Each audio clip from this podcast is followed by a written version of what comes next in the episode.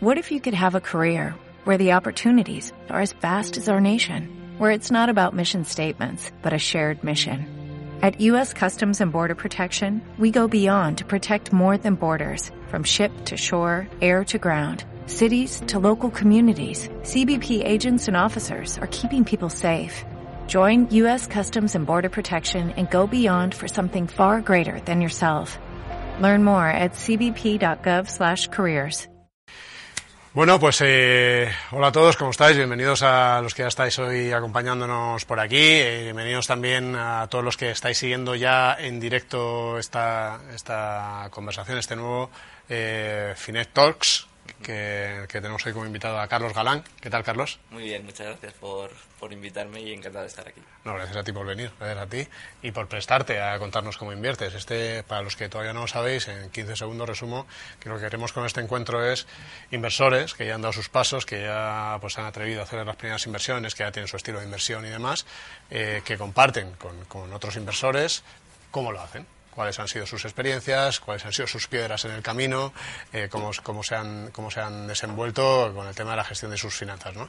Y lo que queremos precisamente es que ese conocimiento fluya. O sea, lo que queremos es que, que eh, precisamente tener estos encuentros de inversores para inversores con la idea de que realmente pues eliminar tantos miedos que hay, muchos de los que tú comentas que ahora, te presento un poquito más.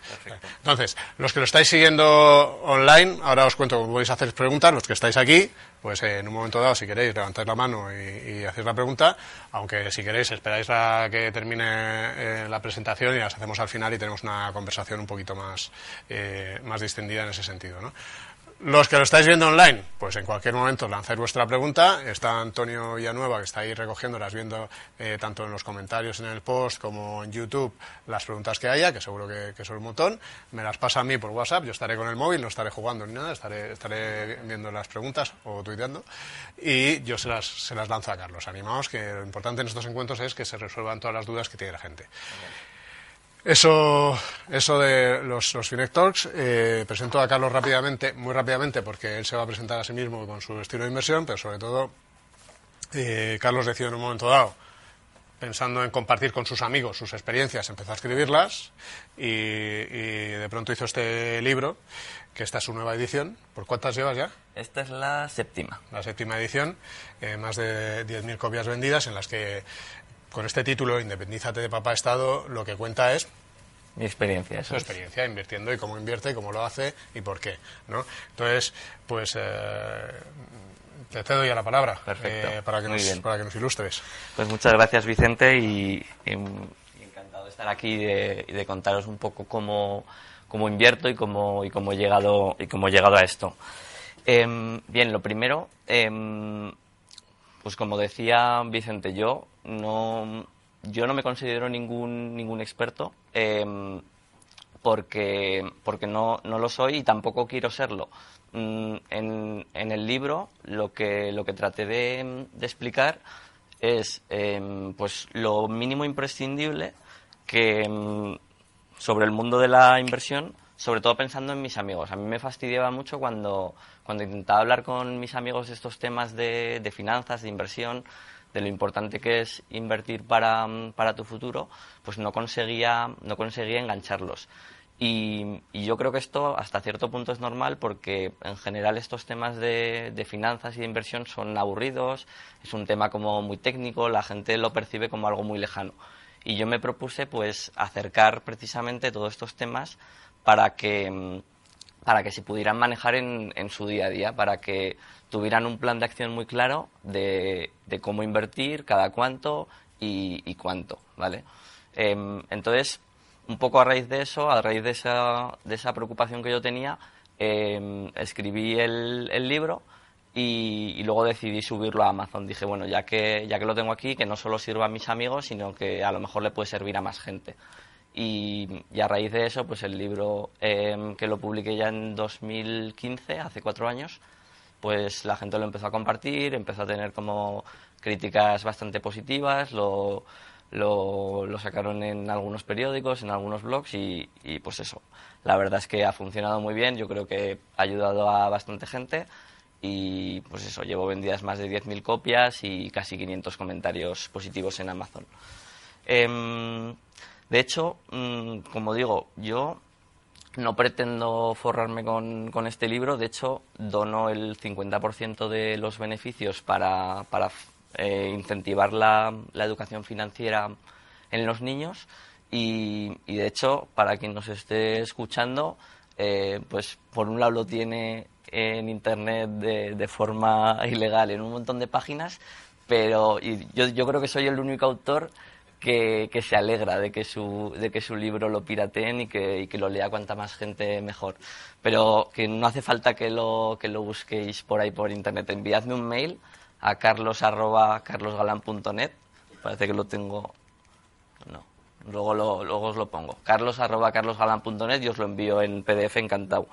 Y de hecho, para los que estáis aquí, os he traído cuatro copias.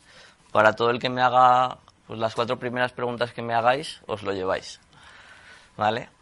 Em, bien, entonces, lo que hoy os quiero contar sobre todo es em, cómo invierto para que en esta charla de, de, 30 minutos, si queréis vosotros, os llevéis una, una idea muy clara de, de, cómo empezar a invertir. Yo creo que mucha gente, lo comentábamos antes con Vicente, mucha gente se atasca en, en, dar el paso de, cómo invertir. Han leído muchos libros, han leído mil foros, pero a la hora de la verdad, a la hora de tomar acción, que es al final lo que, lo que te va a acercar a, tus objetivos financieros, mm, la gente no da el paso. Y, yo creo que, mm, vamos, todos los esfuerzos que yo hago eh, en el libro y en, mi, y en mi web van enfocados a eso, a eliminar como las excusas y a ponerlas poner pasos muy, muy claros para, para tontos, ¿vale? Yo creo que en, a la pregunta de, cómo invierto, pues cada persona tiene cada persona tiene una respuesta, cada persona de las que ha venido aquí a un Finet Talk tiene su, tiene su propia respuesta y viene muy influenciada por, por cómo ha sido su, su, su trayectoria como, como inversor, ¿vale? Yo mm, pues empecé a invertir muy de, pequeño, muy joven, con, con, 15 años, compré ya mi, mi, primera acción porque a mí siempre me había llamado mucho la atención todo el mundo financiero. Me llamaba mucho la atención que alguien desde el sofá de su casa pudiese comprar y vender acciones y, ganar dinero. Me resultaba como muy, interesante el, el, ser capaz de, de generar dinero eh, sin, sin esfuerzo. ¿Vale?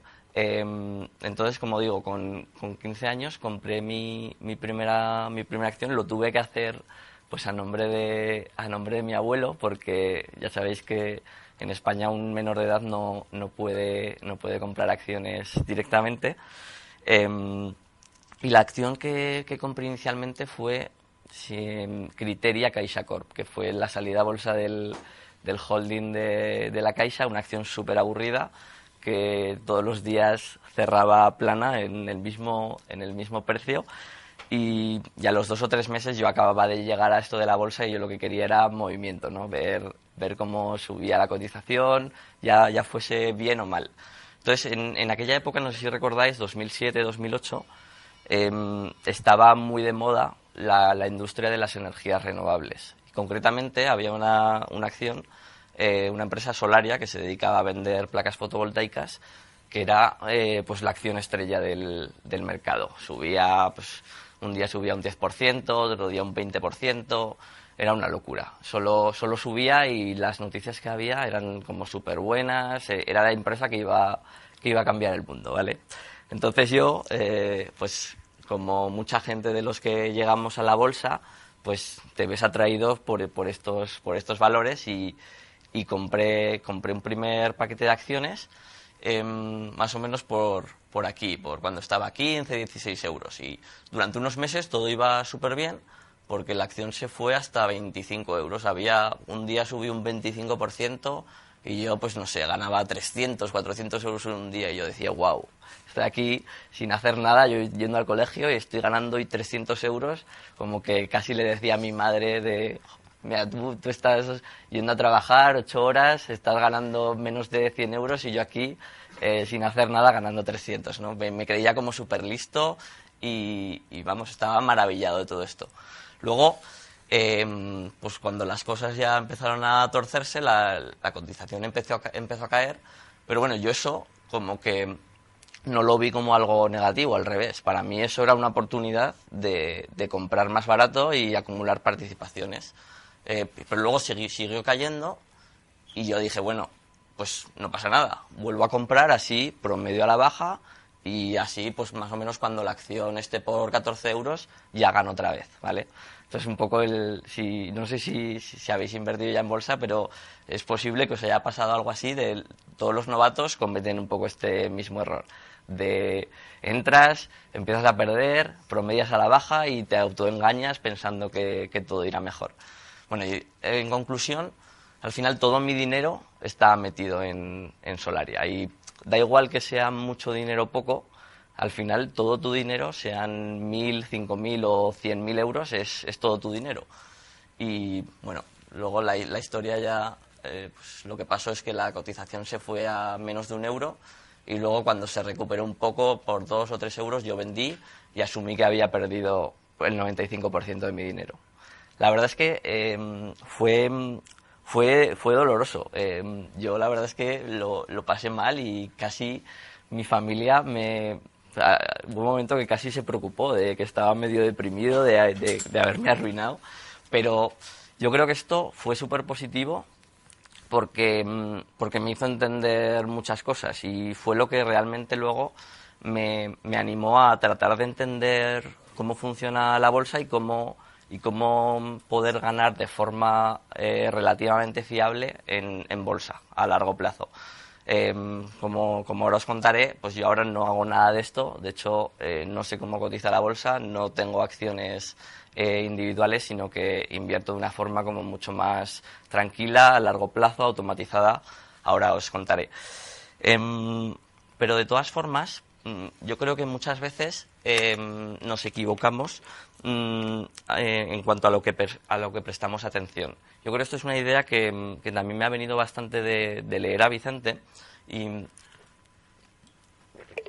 creo que lo más importante eh, cuando nos planteamos invertir y buscar la libertad financiera, muchas veces estamos pendientes de la rentabilidad, de la fiscalidad, pero realmente lo más importante es tu salario. Y lo siguiente más importante es qué parte de tu salario ahorras o inviertes. Ya, dónde lo inviertas y cuánta rentabilidad consigas y qué fiscalidad tenga ese producto, es como algo de segundo o tercer orden. Muchas veces estamos emperrados en, no es que tengo que comprar este fondo o este otro, cuando realmente lo que va a marcar la diferencia es que empieces a invertir hoy un 10, 20, 30% de tu salario, lo que sea, pero que empieces cuanto antes porque el interés compuesto mm, juega, su, juega su papel en periodos largos. Cuanto más tardemos en, en empezar, peor. O sea, yo creo que, mm, no, no, sé si quiero decir esto en voz alta, pero casi prefiero un producto malo. Em, invertir desde, desde los 20 o 25 años que un producto estrella desde los 40. Es decir, prefiero un periodo de, tiempo largo invertido en un producto poco rentable que un periodo de tiempo corto en un producto súper rentable. Bien, em, entonces voy a ir un poco explicando todo esto. Yo creo que la primera pregunta es cuánto invertir y cuándo, ¿vale? Y yo aquí mm, recomiendo muchísimo un artículo que a mí me, me abrió muchísimo los ojos, que es este. Eh, el de cómo automatizar tus, tus finanzas, es del blog eh, Thinking Rich de Alfonso Sainz de Baranda. Es un artículo bastante, bastante viejo, de 2011-2012, pero yo creo que sigue súper vigente. Y en este artículo te explica cómo, em, precisamente eso, cómo automatizar tus finanzas, cómo eh, si tú recibes la nómina el día, el día uno de cada mes, cómo tienes que programar una, una transferencia periódica el día 3 o 4, dejar dos o tres días de, de margen por si acaso pues em, se retrasa el pago de la nómina o lo que sea, pero que el dinero no pase por tus manos. Yo creo que esto, solo este hábito puede, puede cambiar la, el futuro financiero de, de alguien, ¿vale? Em, y es una idea que también aparece bastante en el, en el libro de, Padre Rico, Padre Pobre, que, aunque es un libro básico, yo creo que tiene ideas bastante potentes. Si no, si no lo habéis leído y, sois relativamente nuevos en, en todo este tema de la inversión y de la libertad financiera, es un, es un buen libro. Y uno de los principios es este, págate a ti primero, porque si, si lo que haces es ingresar, eh, pagar todas tus facturas y al final de mes lo que te quede lo inviertes, al final siempre encuentras otras prioridades, siempre hay otros, siempre hay otros gastos. Entonces, la mejor forma es pagarte a ti primero la primera factura. Eh, yo, de hecho, lo que cuento en el libro y como me gusta ver esto, es como la factura de tu libertad financiera. Mm, yo creo que a partir de que un 10% de tu salario está bien, evidentemente si puedes, si puedes aportar más, eh, mejor. Aquí dependerá mucho de, la situación personal, eh, incluso familiar de cada uno. Habrá gente que, se sienta súper cómoda invirtiendo un 30% de su salario y habrá gente que para llegar al 10% ya le será complicado. Pero bueno, yo creo que al principio más importante que la cantidad es, es el hábito, incluso aunque sean 10, 20 euros al mes. Por lo menos ya eh, tienes un sistema montado para que, para que te vayas convenciendo de todo esto y, cuando llegue el momento de pisar el acelerador, por lo que sea, porque tienes una, una situación eh, laboral pues que te, permite ahorrar más, pues ya tienes como eso metido en la cabeza, tienes el sistema montado y simplemente es cuestión de, aumentar las, las aportaciones. Em, bien, luego está el tema de, de, dónde invertir, ¿no? Mm, yo a raíz de, pues, de esta experiencia que tuve con, con, acciones y luego estuve pues también probando otras cosas como CFDs, trading, no sé qué, no sé cuántos, al final Em, a mí me, llamó mucho la atención este gráfico que es del libro, uno de los libros que recomiendo al final, ¿vale? Em, aquí lo que muestra es el crecimiento de un dólar del año 1800, desde el año 1800 hasta el 2000, hasta nuestros días. Vamos. Entonces, em, esto está en términos nominales, ahora os pondré esta misma, esta misma gráfica en términos reales, pero vamos, lo que dice es que un dólar invertido en, en, oro, pues se convirtió en 32, lo cual pues no está mal, lo ha multiplicado por 32, pero no tiene nada que ver con si lo invirtierais en, en bonos, que ya se va a 18.000, pero es que si lo invirtiésemos en acciones, un dólar se convierte en 13 millones de, de dólares. Es decir, esto no está en escala no está en escala eh, logarítmica y por eso parece, perdón, sí está en escala logarítmica y por eso parece que no hay tanta diferencia, pero esto realmente, pues ya, ya lo veis, de 18.000 dólares a 13 millones hay una diferencia eh, brutal, demasiado grande como para no plantearnos invertir en, en acciones o en empresas. Esta, esta es la misma tabla, eh, pero ya en, términos reales, pues ya sabéis que evidentemente un dólar de 1.800 no, no es equivalente a un dólar del año 2000, de hecho es equivalente a 17 ¿vale? Y entonces esto, esta tabla lo que hace es ajustar la, anterior eh, por el efecto de la inflación. Pero aunque lo ajustemos por el efecto de la inflación, estamos hablando de que un dólar se convierte después de 200 años en 700.000 dólares. Em, es una auténtica locura y, yo, pues eso, cuando, cuando vi esto, dije, no, no tiene sentido invertir en otro sitio que no, que no sea acciones con el dinero que no vayas a necesitar a, corto plazo, ¿vale? Este es un poco el resumen de lo que os decía, ¿vale?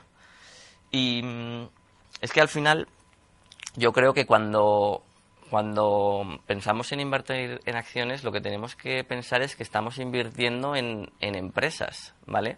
Em, no estamos invirtiendo en algo abstracto, estamos invirtiendo en, estamos invirtiendo en Repsol, estamos invirtiendo en Telefónica, estamos invirtiendo en el Carrefour en el que vamos a comprar todos los días, estamos invirtiendo en, en la economía al final, ¿vale? Y las empresas, em, nos guste o no, en un mundo capitalista mm, ganan y, son competitivas por definición, porque las que no son competitivas desaparecen. Entonces, em, por eso yo creo que, lo más racional en un mundo capitalista es invertir en acciones, ¿vale? Invertir en empresas. Em, esto es un poco eh, parecido a lo que decía Pascal de que, es más racional creer en Dios que, no creer en que no creer en Dios, porque claro, si, Si yo creo en Dios y resulta que, existe, pues perfecto. Eh, pero como, como no crea en Dios y luego resulta que exista, pues me, he perdido como, como, todo eso. Pues yo creo que el, el tema de, la, de, la, de invertir en empresas es lo mismo. Es en el contexto en el que estamos, en un mundo capitalista, la empresa sabemos que gana, porque es que funciona así. Entonces, si seguimos en un mundo capitalista e invertimos en empresas, nos va a ir bien. Y si invertimos en empresas y el sistema capitalista, por lo que sea, se desmonta, el comunismo se apodera del mundo, llega una superguerra mundial que nos arruina a todos, pues entonces el dinero que hayas invertido en, esas empresas tampoco importará mucho, porque el sistema estará tan mal que, te, dará un poco igual. Entonces, por eso yo lo que, lo que recomiendo a mis amigos es invertir el dinero que no necesiten, sobre todo cuando, cuando la gente es joven, eh, hay que invertir en, en acciones, ¿vale? Bien, em, y esto, esta tabla lo que, lo que indica son em, el rendimiento que, que, puede, que podemos tener, lo que hemos podido tener eh, invirtiendo en el SP500, que es el, mayor índice bursátil mundial, del SP500 em, americano, que reúne el comportamiento de, de, las 50 empresas estadounidenses más grandes, ¿vale? Entonces lo que nos dice es que si, si invertimos y sacamos el dinero dentro de un año, pues en el peor escenario invertimos 100 dólares y vendemos por 63, perdemos un eh, 37%. Y en el mejor escenario mm, multiplicamos por o, conseguimos una rentabilidad del 53%, ¿vale? Es decir, a corto plazo pues se puede se puede perder bastante dinero. A cinco años ya la cosa mejora, porque ya la mayor pérdida que podemos tener es de solo el 10%. A 10 años, pues lo mismo, el 10%. Pero lo bueno de todo esto viene en el, en el largo plazo, que es un poco lo que, lo que cuento en el libro, que a largo plazo em, invertir en bolsa no es tan arriesgado. ¿Vale? Porque a 15 años, o sea, en el peor periodo de 15 años, esta tabla lo que, lo que recoge es, pues si, invertiste en 1950, pues 15 años después, en 1965, y te, y te coge cuál es el, cuál es el, el rendimiento. Entonces, en el peor periodo de 15 años no se ha perdido dinero en bolsa, al revés, has multiplicado por dos. Pero yo sobre todo quiero que os fijéis en 25 años y eso yo creo que tiene que ser el, casi el horizonte que, que tengáis cuando invirtáis. Yo no creo en el largo plazo, sino en el muy largo plazo. Y es que a 25 años, en el peor escenario, tú metes 100 dólares y sacas 700, lo multiplicas por 7, que es una rentabilidad más o menos del 8% anual. Eso en el, en el peor escenario. Es que en, el mejor, que también puede, puede darse el caso, lo multiplicas por 53 veces, ¿vale? Em, yo creo que esta tabla también sirve mucho para concienciarse de, de, que el largo plazo está, está del lado, del lado del inversor en bolsa. Aquí también hay una, una carta buenísima que yo eh, he utilizado mucho casi para mi vida personal que escribió Vicente en su día de qué hacer en, en momentos de, pánico. Em, y viene muy bien eso, e incluso incluir estos datos como, oye, que la historia eh, avala esto, no, no es algo que, que, nos estemos inventando, sino que, que, está ahí, que simplemente hay que ser suficientemente fuertes emocionalmente como para en los momentos de, pánico mantenerse, mantenerse tranquilo. Porque, claro, esto también es muy bonito, pero cuando tú estás perdiendo mm, bastante dinero, se ve de otra forma, ¿vale? Ahí ya os digo, os recomiendo muchísimo la carta de Vicente, que yo no he aplicado solo para las finanzas, sino incluso tengo propias versiones de, de, otros temas como más personales para, para, aplicar en mi vida diaria porque me parece súper útil. Em, bien, ¿dónde invertir? Pues mm, yo, sinceramente, mis amigos cuando me dicen que invierten en un fondo español o que invierten, perdón, en un fondo de renta variable española o que invierten todo su dinero en las acciones de Santander, Telefónica, e Iberdrola, me parece que es ridículo. Estamos en un mundo súper global em, y yo mm, de verdad que es que no concibo el invertir solo en España. Al final España, fijaos, lo que representa dentro de la bolsa mundial es un 1% y dentro del PIB mundial es parecido. España representa como un 1,5%. Entonces yo creo que viviendo en un mundo cada vez más conectado, cada vez más global, eh, lo que tenemos que tender es a invertir de forma global, de invertir en todo el mundo, ¿vale? Tanto en países desarrollados como emergentes. Y además que hoy en día es algo súper fácil con, los fondos de inversión. O sea, yo no os digo que os compréis acciones de, todos estos países, ni mucho menos, al revés. Yo os lo, que, lo que os voy a proponer es que os compréis uno o dos fondos eh, con los que cubrir todo esto y os olvidéis del resto. Bien, em, bien como decía, yo recomiendo invertir en, fondos en fondos de inversión un poco en este en este proceso que yo seguí desde cuando me arruiné que solo tenía comprada una acción em, pues estuve un poco pensando cómo, invertir de acuerdo a toda esta filosofía. Y yo llegué a la conclusión de que en España por lo menos lo más, lo más sensato, lo más eficiente es invertir a través de, fondos de inversión. Por un lado, porque, porque son fiscalmente eficientes. Al final, em, al Estado español, yo creo que en parte porque saben que, que la pensión pública no va a ser suficiente, pues les interesa incentivar que la gente mm, vaya, vaya invirtiendo por su cuenta. Entonces, los fondos de inversión tienen unas ventajas fiscales que permiten el traspaso a otros sin, sin tributar y por eso, solo por eso yo creo que ya es un producto bastante interesante.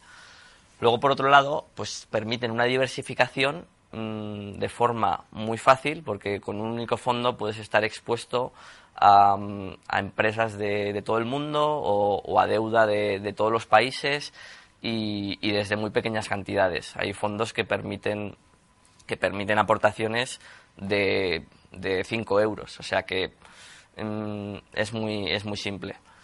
Y, y, eso, y luego eso, que, que, permiten precisamente invertir desde cantidades muy pequeñas y mes a mes. Porque yo también quería un sistema que me permitiese invertir todo, todos los meses, pues eso, incluso desde 10 euros, poder, poder invertir, que no tuviese unas comisiones, por ejemplo, si, si quisiésemos hacerlo a través de acciones, pues yo para comprar una acción de 10 euros a lo mejor tengo que pagar una comisión, si solo invierto 10 euros tengo que pagar una comisión de 3 o 4. Entonces no, tiene sentido, serían unas comisiones muy altas sobre el, sobre el importe que, iría a invertir mes mes. Por eso también me gustan mucho los fondos de inversión.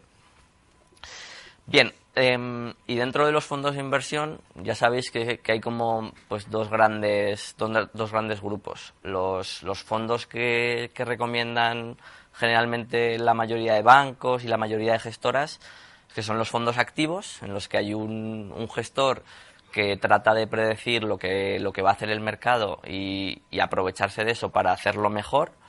Em, y luego están pues los fondos indexados que son mucho más minoritarios. Em, luego, si queréis, hablamos un poco por qué porque yo creo que, son mucho más minoritarios, pero yo creo que en general es porque no interesa eh, a los, al, final a los bancos y, y a todas las empresas que hay en, en, torno al mundo de la inversión les interesa cobrar, cobrar mayores comisiones y eso se consigue con los fondos de gestión activa.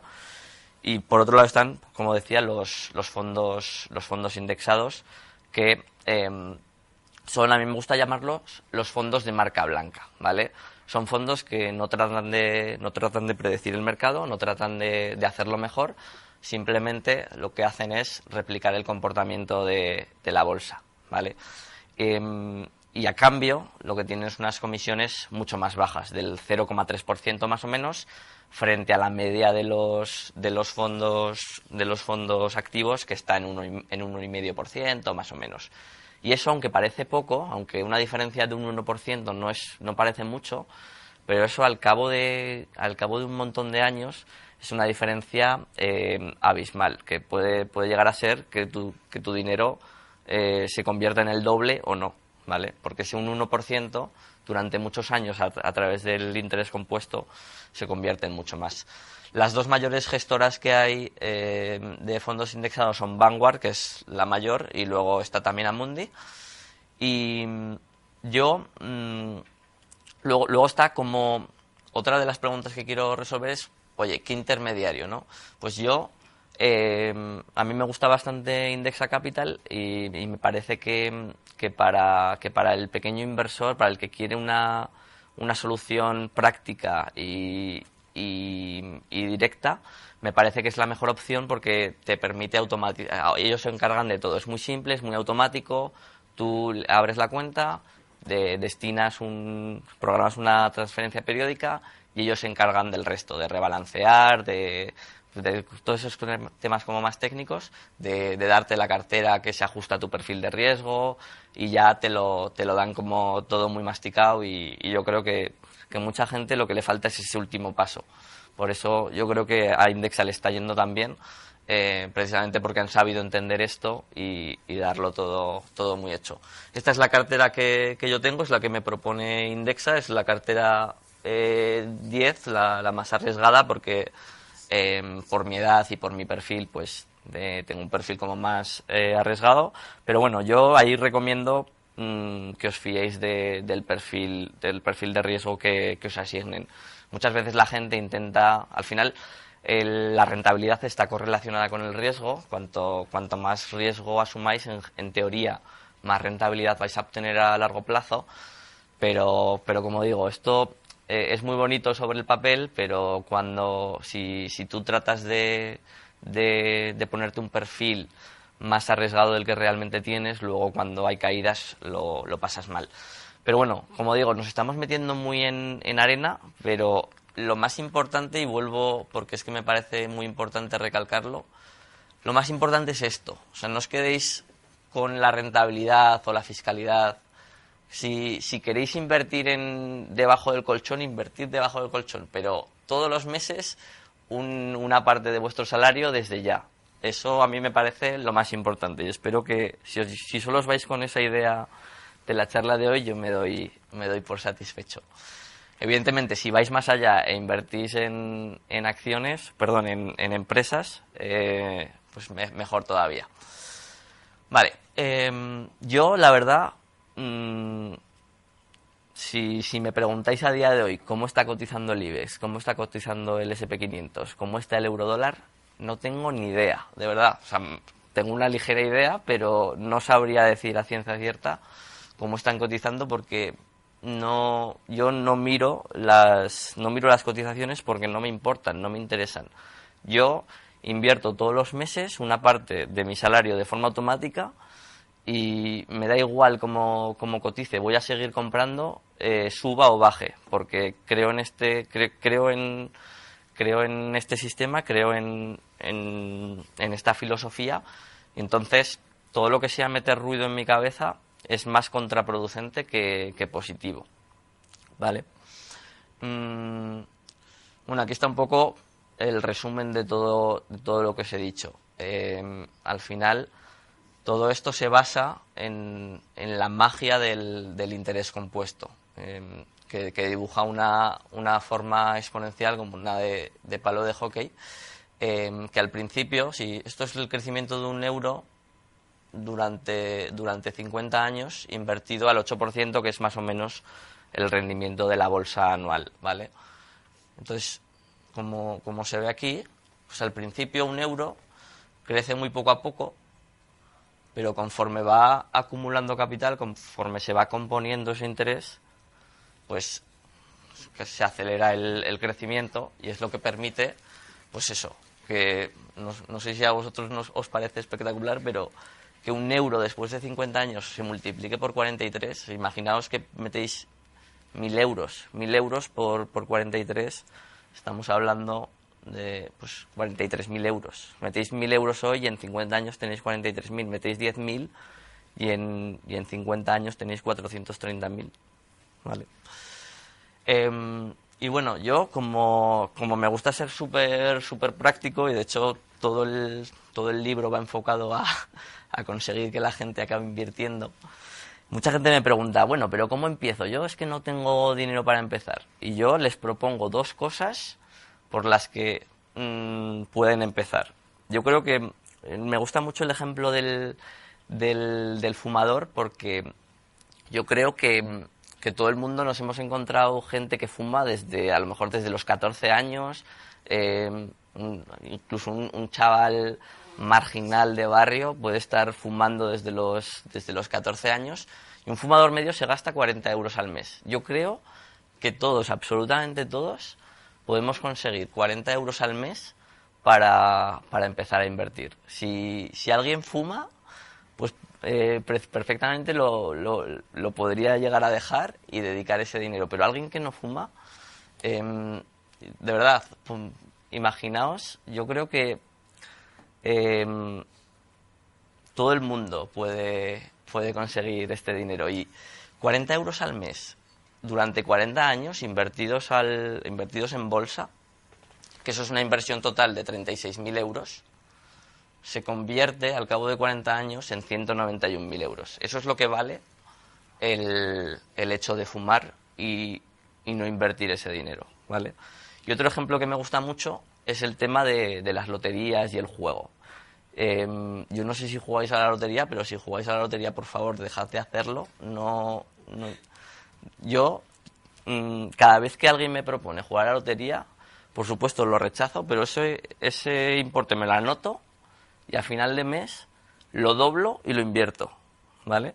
Yo, es una sugerencia que os hago. Bueno, en España nos gastamos de media 500 euros al año entre loterías, bingos, eh, apuestas deportivas, en fin, juego en general. Me parece una, una barbaridad porque si, para, si, si yo no juego, eh, pues hay otro que se está gastando mil euros al año, ¿vale? Em, y lo mismo que, que antes. Eso, si, si, lo invertís todos los años al 8%, al final tendréis 200.000 euros. Es cierto, eh, para el que me, quiera sacar un poco las, las cosquillas. Es cierto que esto está en términos nominales, que habría que ajustar por la inflación, pero aún así es muchísimo dinero, ¿vale? Y es otra de las otra de las otro de los de los sitios donde donde podríais eh, empezar a recortar. Em, bien, y mm, todo esto resumido, eh, aquí hay una tabla que está sacada de, de mi libro donde explico, pues, si hacéis aportaciones mensuales durante X años, cuánto podéis conseguir, ¿vale? Pero bueno, aquí se puede ver que si, si se invierten 200 euros al mes durante 50 años, al final conseguís un billón de euros, ¿vale? Que mm, parece mentira, ¿no? Bien, em, y ya para acabar, eh, os voy a, os voy a dar un par de pinceladas de, de lo que para mí es la, la, libertad financiera. Yo creo que esto está muy bien, es una de las, una de las formas de ir acumulando un, un, patrimonio que luego te, pues te complemente la, la jubilación o, o, que puedas dejar en herencia a, a, tus, a tus herederos o, o que quieras hacer con él lo que quieras. Pero eh, un poco hablando de, libertad financiera más, más, de forma más amplia, al final yo creo que tenemos todos unos gastos y los tenemos que financiar bien con ahorros o bien con unas inversiones que nos generen unos ingresos pasivos, ¿vale? Em, a mí me gusta eh, dejar bastante claro cuando hablamos de libertad financiera, mucha gente confunde libertad financiera con, con felicidad. O sea, piensan que cuando tengan eh, cuando tengan libertad financiera cuando cuando ya no necesiten trabajar eh, van a ser más felices. Y yo aunque no tiene mucho que ver con, con todos estos temas sí que me gusta dejar claro que, que no que son conceptos distintos y de que de hecho eh, hay estudios que dicen que la felicidad a partir de, de ciertos ingresos a partir de más o menos 60.000 euros al año ya no ya no aumenta vale Em, aquí os recomiendo un libro que, como digo, no tiene mucho que ver con el tema, pero a mí me ha, abierto mucho los ojos sobre, sobre estos temas de, em, relativos a, cómo encontrar la felicidad que mucha, que insisto no viene por, por tener más por tener más dinero Eh, bueno, aquí está un poco la, fórmula de, la libertad financiera. Eh, y yo lo que, además de invertir, os animo a que mm, poco a poco vayáis buscando nuevas fuentes de, ingresos. Se suele decir que el, que el millonario medio tiene por lo menos siete fuentes de ingreso. Pues mm, ya sea que tiene dividendos de acciones, tiene, tiene rentas de, de, alquiler de unos pisos, unos locales, tiene royalties por la venta de un libro, que por cierto es algo que os recomiendo encarecidamente que hagáis. Yo creo que todos eh, somos expertos sobre algún tema y muchas veces eh, precisamente esa falta de... Mm, mm, no, sé cómo, no sé cómo deciroslo. Esa cercanía que, por ejemplo, yo he podido transmitir en el libro es precisamente una ventaja. Eh, yo creo que, de verdad mm, todos podemos, podemos ser expertos en algo y podemos explicar algo, ya sea través de un libro, a través de un curso y, empezar a generar eh, empezar a generar ingresos por ello. Eh, como digo, es algo que se sale totalmente de, la charla de hoy, seguramente daría para, para otra charla, pero sí que me gusta mencionarlo porque a lo mejor alguien que nos esté escuchando por internet pues se le enciende la bombilla y, puede, puede empezar a, generar dinero a través de esto. Em, como digo, em, yo creo que al final conseguiremos ser eh, libres financieramente cuando tengamos un patrimonio de entre 1 y 3 millones, la mayoría de los que estamos aquí, o bien que tengamos ingresos pasivos por, entre 20 y 60 mil euros al año. Em, bien, si queréis saber más, pues como digo, me podéis enviar un mail, os envío el, libro en PDF encantado. Me podéis escribir, em, os respondo. A mí me fastidia un montón que la gente no, no me responda un, un, mail, un WhatsApp, una llamada. Es algo que me fastidia un montón y yo por eso quiero, quiero dar un mejor ejemplo y mientras pueda seguiré respondiendo todos los correos personalmente. Mm, podéis ir a mi web, ahí tengo bastantes artículos publicados y podéis leer también el libro, como digo. Ya para acabar, mm, no me gusta recomendar muchos libros porque mm, yo creo que cuando se dan muchos libros al final uno acaba por no leer ninguno. Yo solo recomiendo dos eh, que me parecen muy buenos y que han influido bastante en mi forma de entender la inversión. Uno es Un paseo aleatorio por Wall Street y el otro es un libro que solo está en inglés, eh, pero es súper bueno, I Will Teach You to Be Rich. Y eso es todo. Si tenéis preguntas, adelante. Muchas gracias, Carlos. Gracias a ti. Eh, tenemos ahí la, primera pregunta. Eh, sí, coge el, diciéndolo ahí, acércatelo y, y, así se escucha, sobre todo es para que se escuche en la grabación. Vale, quería hacerte dos. Bueno, muchas gracias por, por la charla, está muy bien. Quería hacerte dos preguntas realmente. Una, si aprovechas momentos de grandes correcciones o incluso crisis por encima del 20% para, dado que a largo plazo tienes la creencia absoluta y es así, que, vas a tener más rentabilidad, si aprovechas esos momentos para eh, ponderar más la inversión y hacer inversiones extraordinarias. Y otra era qué opinas de los ETFs como inversión pasiva también, que te permite además a largo plazo incluso apalancarte y invertir dos veces, eh, etcétera, etcétera. Vale, muy bien. Sí, muy, muy interesante las dos preguntas. Yo, la primera, em, si pondero cuando hay más caídas.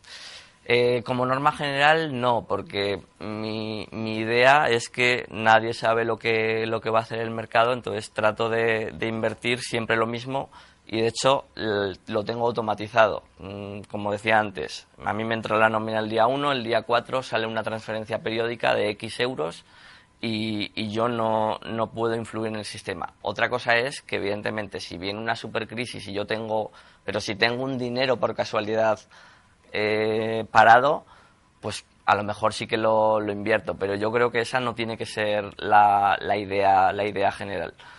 Mm, y luego la otra pregunta de los ETFs, sí, yo creo que los ETFs son un producto súper interesante. El problema que tienen todavía en España yo creo que acabará cambiando. Eh, es la fiscalidad, que no, que no son eh, tan buenos como los, como, los fondos de, como los fondos de inversión. Y luego también tienes el tema de que generalmente para comprar un ETF tienes que pagar comisiones, aunque sea un mínimo, pero ya esos dos o tres euros, si inviertes cantidades pequeñas, eh, como puede ser 50 euros al mes, pues eso, esa comisión de tres euros es desproporcionada. Entonces, me parece un producto interesante, pero para invertir mes a mes veo mejor los fondos por ahora. Yo creo, ya te digo, que acabará cambiando y nos acabaremos acercando hacia una fiscalidad más, más parecida a la que tiene Estados Unidos, donde pues todo lo que metes como en los en los 401k o en los IRAs estos que tienen, pues tienen una fiscalidad eh, común. Tiene libro, ¿no? Sí, sí, tiene libro, tiene libro, por supuesto. Claro que sí. Hombre, por supuesto que sí. Claro que sí. Muchas gracias por la conferencia. Y una pregunta. Eh, eso del interés compuesto para los que ya tenemos cierta edad, que ya no podemos esperar esos 50 años, eh, ¿hay alguna forma de paliar eso? Pues yo lo siento mucho, pero yo no la tengo. Eh, yo no hay sustituto para el, para el tiempo y el tratar de, de acelerar el proceso y tratar de conseguir más rentabilidad eh, arriesgando más, yo creo que tampoco es la, tampoco es la vía. Es cierto que todo esto eh, es, es, simple, suena muy bien, pero necesita tiempo. Yo por lo menos no sé, Vicente, si, si tú tienes alguna, algún truco para algún atajo, pero yo, lo siento, Emilio, no lo tengo. No, eh, yo quería hacer, bueno, te voy a ir introduciendo salpicando alguna pregunta de las que dan online, pero, pero yo tampoco, tampoco. al final, eh, al final es lo que estás arriesgando y lo que estás arriesgando, pues cuanto más lo quieras forzar, pues eh, se me ocurren las apuestas y no sé qué, pero entiendo que ahí la probabilidad de perder todo el dinero es muy, muy, muy alta, ¿no? La forma de acelerar. Eh, yo, había una frase que yo creo que, que, que, no has llegado a decir. A ver. Que no la has llegado a decir, ¿eh? Ah, vale, vale. No la has llegado a decir. Y ahora voy con la pregunta de la gente. Pero yo te la quería lanzar, porque has dicho de hecho, me da, me da como, no sé si has dicho respeto decirlo en voz alta. Sí, no sé si decirlo en voz alta. Sí, que decías, mejor invertir en un producto eh, malo, malo pronto. Yo te diría, ¿quieres decir con eso que es un error? Que es, porque hay mucha gente que no invierte por temor a equivocarse, por temor a, oye, me equivocaré si invierto ahora, me equivocaré si espero subirá esto, bajará. Lo que tú estás diciendo es que en realidad el error es no invertir. Totalmente. O sea, que en realidad ya te estás confundiendo, ya te estás equivocando al no invertir. Es lo que quieres decir. Totalmente. Ese, precisamente es la idea. El, el hecho de, de, no empezar es el error. O sea, mejor que empieces y, y aunque no sea perfecto, a mí me gusta mucho esa frase, mejor hecho que perfecto. En general, no, no solo en la, en la inversión, sino en la, en la vida en general pero aplicada a la inversión es que es súper importante precisamente por lo que comentamos del interés compuesto. Que mejor invertir en un producto malo pronto que en un producto súper bueno tarde. Mm. Una pregunta de Miquel Pascual eh, Díaz, que dice, hola Carlos, enhorabuena por la charla. Dice, si empiezas con un solo fondo, porque decías tú, oye, 50 eh, euros, 100 euros, con un solo fondo, eh, ¿sería el MSCI World suficiente?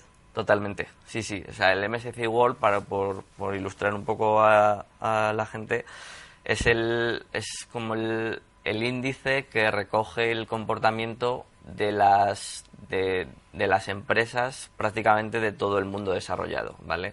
Entonces, él supongo que se está refiriendo a algún fondo de Vanguard o de Mundi que replique el, el, ese, ese índice. Totalmente. Ese sería el, el fondo, el, si solo pudieras comprar uno, ese sería el fondo a contratar, porque recoge el comportamiento del 80% de, de la economía mundial. Ah, mira, de hecho completa la pregunta y dice, aunque para completar el mundo me faltarían emergentes, hmm. ¿no crees que en un inicio este último, que sería Emerging Markets, el que sea Emerging Markets, sería contraproducente por su volatilidad?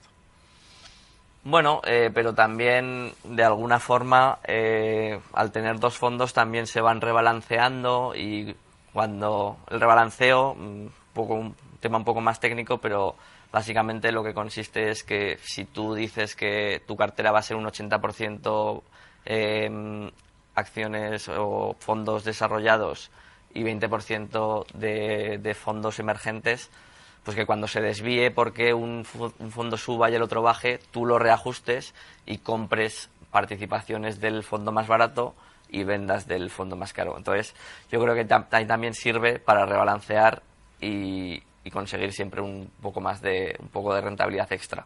Que más o menos, de hecho, la gente de Indexa lo calcula y, hace el cálculo de un, un más 0,4% anual con el efecto este del, rebalanceo. yo, creo, que en parte pregunta si mejor MSCI igual que Emerging Markets. Ah, sí, sí. Sí, ¿no? En parte, yo creo. En parte. Sí, sí. como no, está... si solo se puede uno, mejor, mejor ese porque al final está recogiendo el comportamiento de, de, un mayor número de empresas. Aquí en la sala. Otras dos por aquí.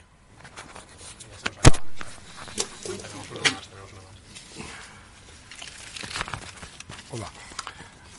¿No crees que mm, con tu tendencia a hablarnos de, del interés compuesto, que un, un, fondo activo jamás, bueno, jamás no, el jamás me lo olvido, ¿no? Puede compensar uno pasivo con un gasto de, gestión de uno, uno y pico por ciento. Es decir, que, que el fondo activo a largo plazo nunca casi o casi nunca va a compensar un pasivo con mucho menos gasto de gestión. Sí, totalmente. A ver, de, un poco hay estudios sobre esto eh, que dicen efectivamente lo que tal cual lo estás diciendo tú, que de media el, fondo activo lo hace mucho peor que el, que el fondo de que el fondo indexado de gestión pasiva. Pero claro, esto es de, de, media. Siempre está la excepción, siempre está, pues, el caso de Bestinver desde los años 90 hasta el 2014, que lo hizo súper bien. Eh, siempre va a haber em, fondos estrella. De hecho, yo no me atrevo a decir que los, que, el, que los fondos, eh, que un fondo activo en concreto no va a ser capaz de, batir al mercado. Yo creo que sí que, que sí que hay gestores súper buenos que tienen un don o mm, y que son capaces de hacerlo. El problema está en cómo reconoces tú a esos gestores. Que yo creo que tendrías que, tendrías que haber visto un track record de 15, 20 años y, y saber casi más que el gestor como para poder fiarte de él. Entonces, es un coste que, desde mi punto de vista, no, no merece la pena eh, correr. Hay una, justo una pregunta de Jesús Mayo también, que muy relacionada. Dice, dice ¿cómo, ¿cómo ves la inversión en fondos value hmm. también durante un plazo tan largo, ¿no? durante un plazo de 20 años?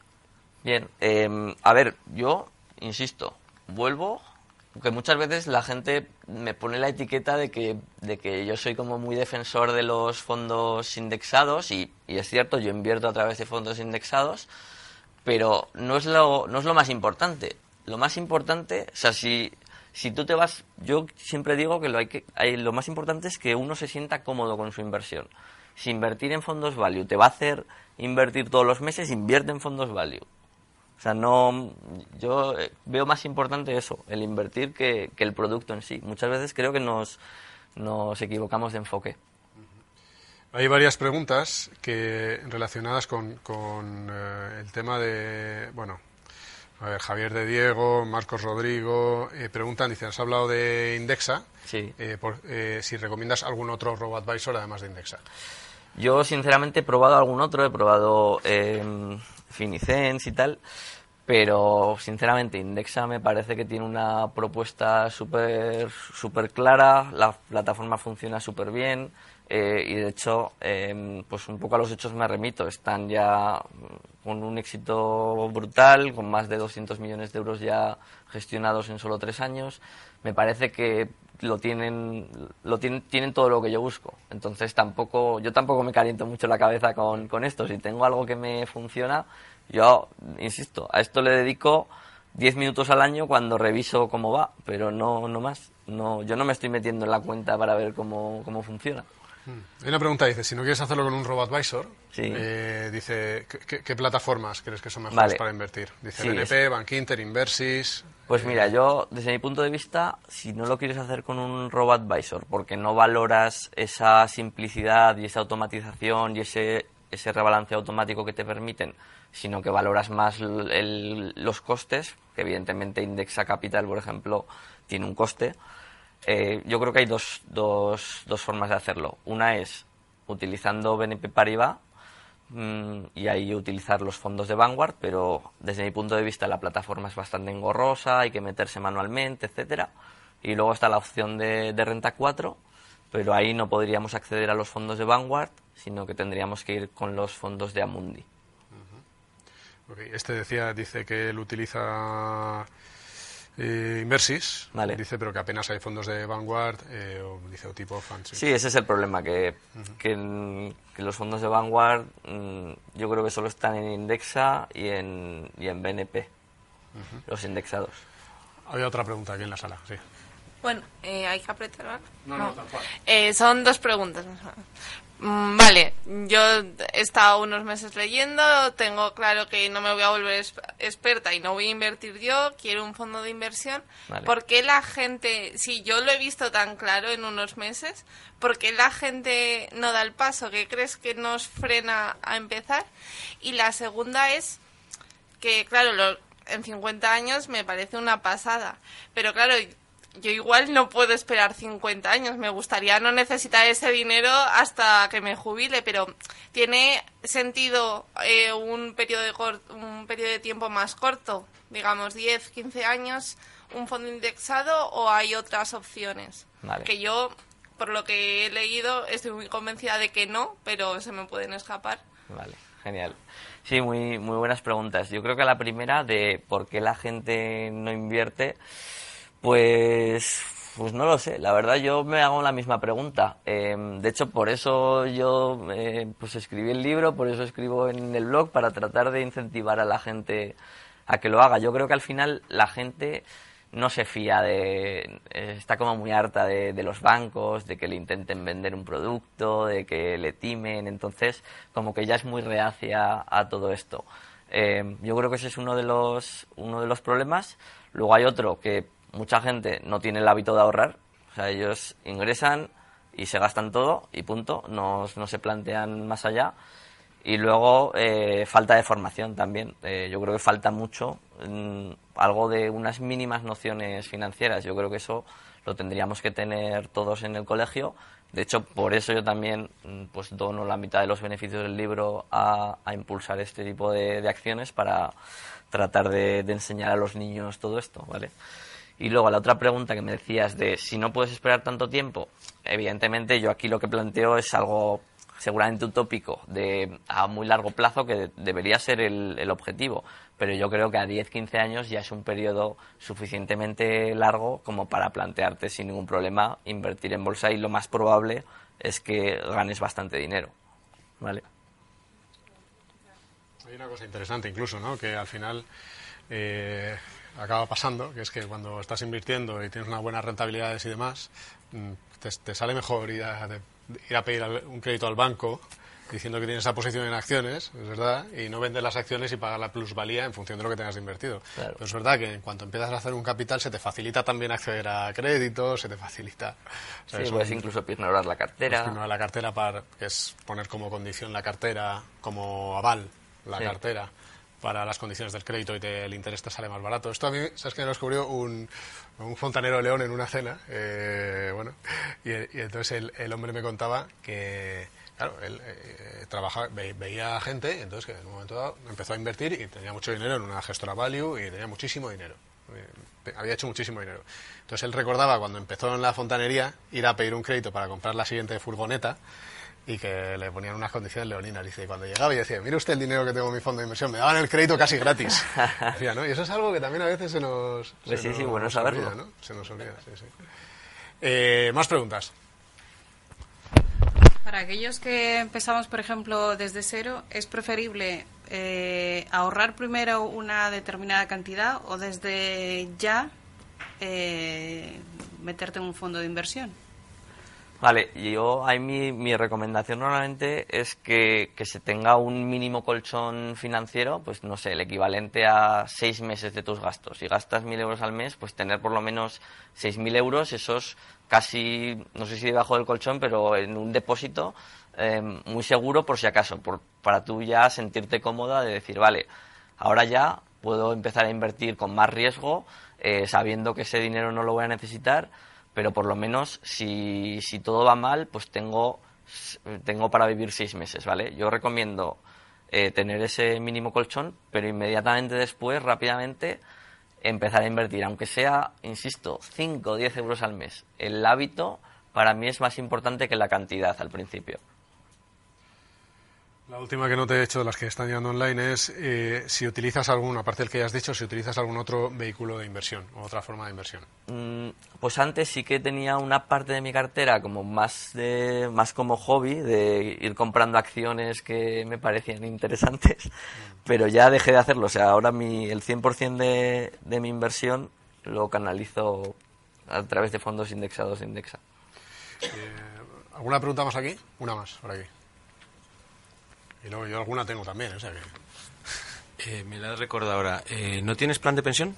Sí, sí tengo plan de pensiones, pero también a través de Es que me extrañaba que no tuvieras alguien que piensa tanto en el futuro que no tuviera plan de pensiones.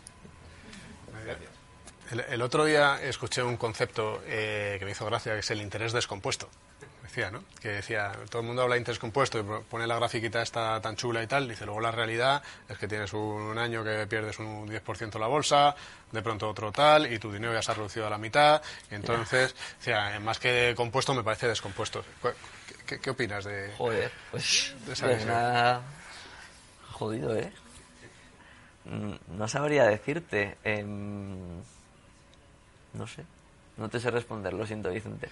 Bueno, eh, el concepto aquí es, es claro, ¿no? Yo creo que tiene, tiene un punto bastante lógico, ¿no? Porque el, el- el planteamiento que, es, que normalmente se hace con esa idea es, oye, eh, la rentabilidad media anual, ¿no? Me dice, luego la realidad es que esto es así, ¿no? Pero Claro, pero en media, en media es esa, o sea, si alguien se queda quieto, claro, o sea, porque el, el- el gráfico que has mostrado antes es desde cualquier punto, o sea, desde cualquier punto, o sea, desde el máximo de los máximos, ¿no? Claro. Eh, desde el máximo de los máximos que Claro, pasa o sea, 25 años después.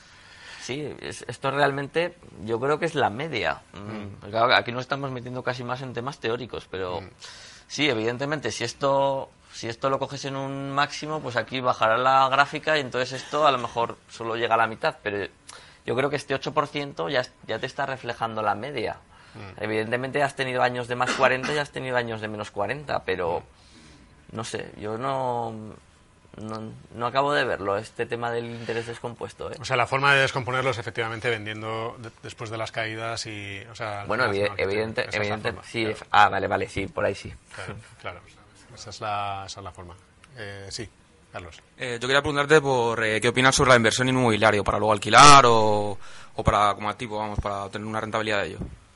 Pues la verdad es que la inversión inmobiliaria a mí me, gusta bastante, eh, precisamente por el, por el tema de la financiación, porque los bancos en España, en otros países ya, ya empieza a ser distinto, pero en España mm, generalmente te financian contra el, contra el valor de, de una casa. Tú le vas al banco a decirle que, le vas, que te vas a comprar fondos indexados y ya te aseguro que no te financia, ¿vale? Entonces, en ese sentido me gusta porque puedes estar mm, apalancándote, un poco el concepto este de deuda buena, em, con un dinero que no, que no es tuyo. Y yo creo que sí que hay oportunidades bastante buenas de, de comprar, de comprar pisos y, y alquilarlos. Yo, yo sí que estoy empezando a hacerlo em, y de hecho mi idea es sacar un, sacar un curso sobre ello. Eh, para ir terminando, yo tengo otra que es eh,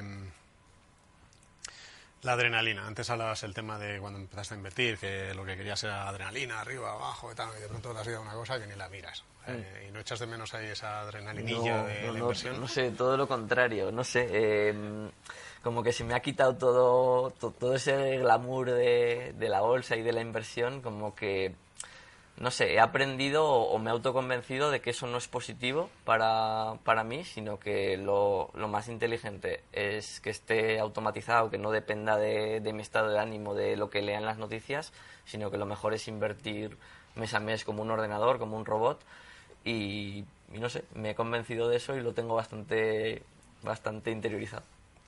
Muy bien, pues yo si alguien más tiene una última pregunta y si no ya cortamos. Yo Antonio me dice que no hay más preguntas. Carta tuya. Una más. Ah, va, la carta. Eh, la carta. varias veces, pero después de la, de la gran crisis. ¿no? no sabría cómo, cómo reaccionaría Vale.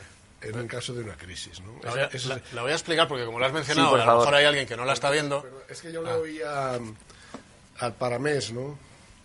Pues que llegó a tenerlos aquí, ¿no? Sí. Cuando su suegra, su mujer, su tal, decía, y tenemos todo el dinero ahí, todo no sé qué, y, y- y él llegó a decir, dice, es que la verdad que, que lo tienes claro, tienes claro que es, tiene que ser así, pero no dejas de preocuparte llegado el momento, y dices, si esto sigue. ¿eh? O sea, esa, esa es la historia, que no, que no sabes cómo, cómo vas a reaccionar, ¿eh? Vale, ahí hay una pregunta para ti y luego explico yo la carta, que es cómo, reacciona, cómo evitar reaccionar ahí en esos momentos. A ver, yo es que. mm, ¿Dices que has vivido ya una crisis No, o no? que esa, esa carta de Vicente que la he leído después de la gran crisis del 2008, 2007. Claro, pero no has vivido esa No etapa vivido- como inversor, ¿no? No, no, no, sí, sí, he vivido esas etapas, Ah. pero eh, ante- eh, entonces no había leído la carta todavía. Vale, vale, vale. A ver, yo es que creo que eso, mm, hasta que no pasas por una caída de esas gordas, gordas, no sabes cómo te vas a comportar. Eh, es que no hay, no hay sustituto para, para, para, saber, para saber eso. Y claro, aquí no tenemos que pensar de, bueno, he metido 200 eurillos y cae la mitad. No, no. Imagínate que llevas invirtiendo 20 años y tienes una cartera de 300.000 euros y en un año esa cartera de 300.000 euros vale 150. Y entonces eso ya es otro, otro tema. Eh, no sé, no sé cómo decirte. Eh, tenéis que leer la carta de, de. Bueno, pues la, la- la cuento por si alguien no la ha visto y si alguien la quiere buscar, bueno, la pondremos ahí en algún sitio en el vídeo abajo como enlace y demás, pero, pero esta es una carta que además me hacía gracia cuando decías que has utilizado para otras cosas de la vida, porque yo la, la escribí después de que alguien me contara que su hija había hecho eso para otro- otras cosas Es de la vida. O sea, era una persona, un amigo, que me, contaba un día, dice, mi hija eh, tenía varios hijos, ¿no? Entonces decía, eh, mi hija pequeña está viendo las otras, la- dos, otras dos que están en la edad del pavo y, y viendo las cosas que hacen, se ha escrito una carta a sí misma que me ha dado para que yo se la guarde y que se la dé cuando llegue ella a la edad del pavo, diciendo las cosas que no tiene que hacer. ¿Vale? Eran, digamos que la carta era carta para cuando yo llegue a la edad del pavo. Entonces me lo contó y dije, "Joder, qué bien, esto es fenomenal para... Digo, voy a- le dije, voy a escribir un artículo lo mismo, pero carta cuando llegue un momento de crisis en el mercado, por las cosas que, que normalmente he hecho y las que espero no volver a hacer. ¿no? Entonces, a raíz de eso, efectivamente la, la- la escribí.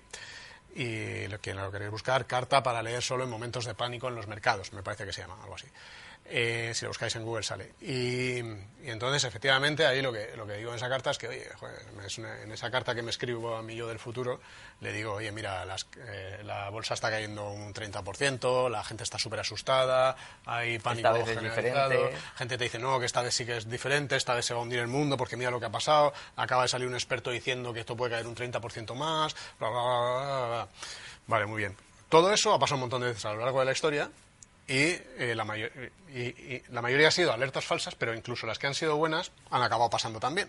Entonces, si tu plan, cuando empiezas a invertir, contempla esto, que puede pasar, o sea, que puede haber caídas del 30% en un momento dado, y lo tienes interiorizado en tu plan, pues entonces cuando llegue ese momento, está dentro del plan. No hay, hay que salir corriendo, está, está dentro del plan, ¿no?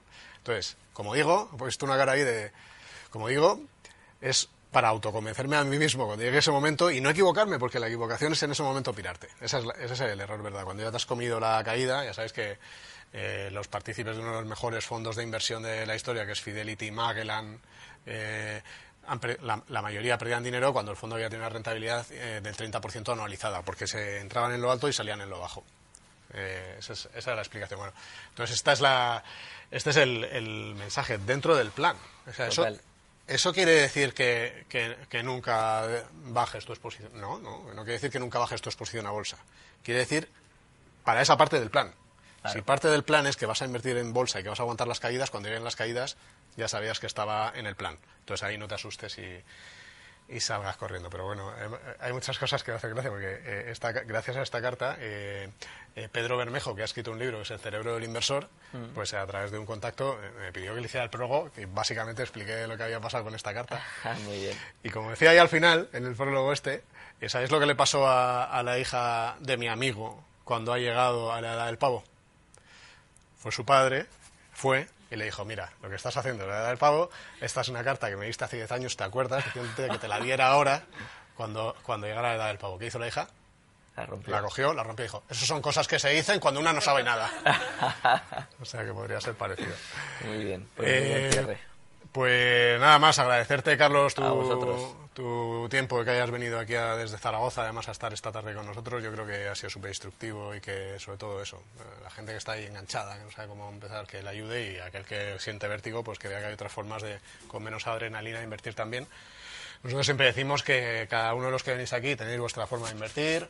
No sé si habrá una mejor que la otra, pero todas son válidas y, y no sabemos los resultados que tendrán cada una de ellas dentro de 20 o 30 años. Nosotros no recomendamos ni una ni la otra, cada uno tenéis vuestra forma de hacerlo, pero nosotros sí queremos ponerlas eh, sobre la mesa para que cada uno se identifique con la que más. Yo, yo, de hecho, insisto en el mensaje ya por última vez.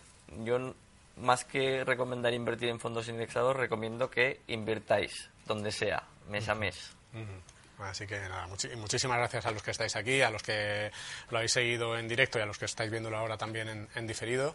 Eh, los que estáis viéndolo en diferido os quedáis sin, el libro físico, que, los que están aquí y han, hecho preguntas lo van a tener, y sin la cervecita que ahora nos vamos a tomar eh, aquí mismo. Así que nada, nos vemos en el siguiente y un aplauso para Carlos. Muchas gracias.